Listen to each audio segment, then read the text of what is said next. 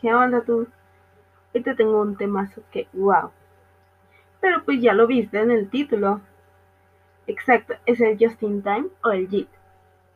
Bueno, pues comencemos. Primero que nada hay que hablar un poco de su historia, ¿qué te parece? El JIT es un método que inició en los años 50 por la empresa Toyota en Japón y se creó con el fin de eliminar espacios físicos, pues ya sea dentro de la empresa, en su almacén o algo así. Y por ende, les es muy importante la reducción de inventarios y la eliminación de desperdicios en sus procesos de producción. Y pues bueno, ahora te llega la pregunta, ¿pero qué es el just in time? Pues bueno, es la eliminación de desperdicios en las actividades dentro y fuera de la organización. Así que ayuda a optimizar en la producción y se clasifica de dos formas, que es el JIT interno, que es el tener una buena relación en el proceso de producción, y el JIT externo es tener una buena relación, comunicación y un buen vínculo con los proveedores y los clientes.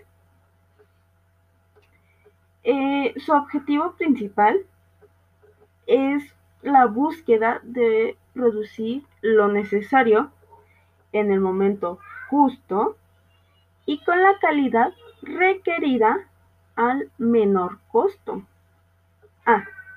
Y reduciendo los desperdicios en el proceso, obviamente, porque eso les puede costar mucho. Este, este método tiene 13 características. Una de ellas es los recursos flexibles, otra es la distribución en planta celular, producción en pequeños lotes, reducciones de los tiempos, de fabricación.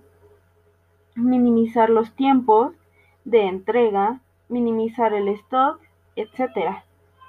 Pues como ya te dije, son 13 y nos llevaría mucho tiempo platicártelos. Eh, este método también cuenta con 13 elementos, que es, por ejemplo, el método de producción y disposición, el lineal, paralela, células, Kanban, control total de la calidad, Pokayoke, Six Sigma, Kaizen, etc. Mm, estos últimos mencionados probablemente ya los habías escuchado porque son los que se suelen utilizar más en tu día a día, o sea, son muy comunes de ser utilizados. El JIT tiene cinco fases para ponerlo en acción. La primera es cómo poner el sistema en marcha. La segunda fase es la mentalización, la clave del éxito. La tercera es la mejora de los procesos. La cuarta es la mejora en el control.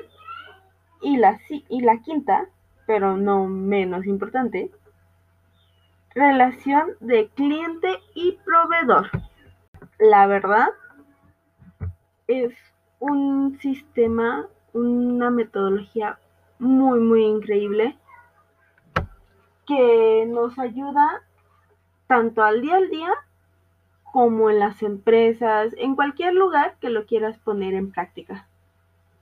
Y pues esto fue todo. Espero te haya encantado el episodio de hoy. Y no olvides, suscribirte y comentar qué otro tema quieres hablar.